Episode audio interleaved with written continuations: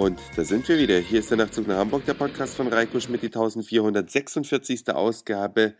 Heute am 1. April. Ich freue mich ganz sehr, dass ihr wieder mit dabei seid. Und ich kann euch sagen, es gibt am 1. April ja immer jede Menge Aprilscherze. Und es gibt Freunde, die machen Aprilscherze, die nicht so auf den ersten Blick als solcher zu erkennen sind. Und das sind, glaube ich, die besten. Aber es gibt auch noch eine Kategorie Aprilscherze, die sind als Aprilscherz gemeint und entpuppen sich dann aber später als bitterer Ernst. Ein Freund von mir hat mir heute eine SMS geschrieben und die Nachtzug nach Hamburg-Hörer, die schon ein bisschen länger mit dabei sind, die wissen sogar, wer es ist, nämlich Herr Stoiber. Der hat mir geschrieben, hast du auch schon mitbekommen, dass Guido Westerwelle zurückgetreten ist. Das war heute um 13.35 Uhr, schau gerade noch mal im Telefon nach, habe ich diese SMS bekommen. Und ja, der Verlauf des Tages hat dann gezeigt, dass es womöglich gar kein Aprilscherz ist, sondern dass die Würfel tatsächlich schon gefallen sind in dieser Richtung, dass Guido Westerwelle kein Parteivorsitzender mehr ist oder dass seine Abwahl quasi schon beschlossene Sache ist. Verrückt, oder? Ein Aprilscherz, der hinterher gar keiner mehr ist, sondern zur Aprilwahrheit wird. 1. Aprilwahrheit. Noch nie gehört, aber jetzt schon mal da gewesen.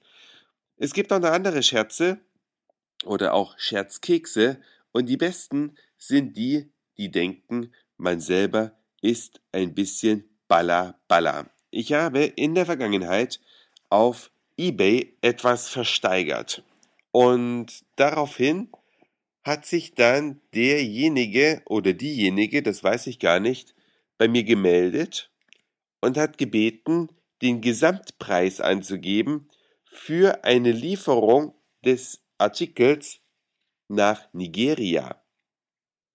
Das heißt, ich sollte bitte die Versandkosten rausfinden, was der Versand nach Nigeria kostet und dann die Gesamtkosten angeben. Dann würde ich das Geld per PayPal bekommen und könnte das ja versenden. Soweit so gut, so logisch.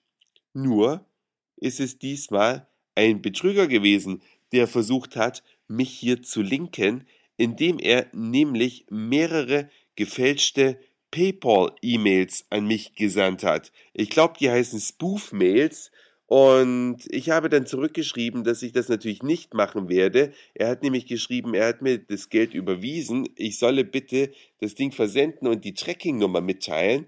Aber die PayPal-E-Mail sah zwar echt aus, aber als ich mich in meinen PayPal-Account eingeloggt habe, musste ich feststellen, da ist kein Geld angewiesen worden. Daraufhin habe ich ihm zurückgeschrieben, dass ich die Auktion jetzt abbrechen werde und daraufhin bekam ich eine E-Mail, dass er mich beim FBI angezeigt hat. Und lustigerweise findet sich auch gleich noch eine E-Mail des FBI in meinem unerwünscht Folder, also da, wo der Spam letztlich ankommt, mit der Bitte, dass, oder mit der Drohung besser gesagt, dass wenn ich nicht innerhalb von 24 Stunden diese Tracking-Nummer versende, dass ich dann mit ernsthaften Konsequenzen rechnen müsste. Lustig, oder? Ich habe jetzt mächtig Angst, dass mir das FBI auf die Pelle rückt, weil ich einem Betrüger nicht den Gefallen tue, etwas nach Nigeria zu senden, das er noch nicht mal bezahlt hat. Habt ihr eigentlich bei eBay auch schon mal solche Erfahrungen gemacht? Muss sagen, ich habe, glaube ich, 50, 60 Sachen bei eBay insgesamt verkauft in den letzten zehn Jahren und äh, bin erst zum zweiten Mal jetzt ähm, auf so einen Betrüger gekommen. Ansonsten hat es eigentlich immer ganz gut funktioniert. Wie ist eure Erfahrung mit eBay? Sind die Sitten dort auch rauer geworden? Sind da mehr Idioten unterwegs als früher? Oder ist das einfach nur eine Befürchtung von mir? Könnt ihr mir ja gerne mal schreiben, denn das war's für heute. Dankeschön fürs Zuhören, für den Speicherplatz auf euren Geräten. Ich hoffe, ihr seid nicht so oft in den April geschickt worden heute. Sagt Moin, Mahlzeit oder guten Abend, je nachdem, wann ihr mich hier gerade gehört habt. Und dann hören wir uns vielleicht morgen wieder. Euer Reiko.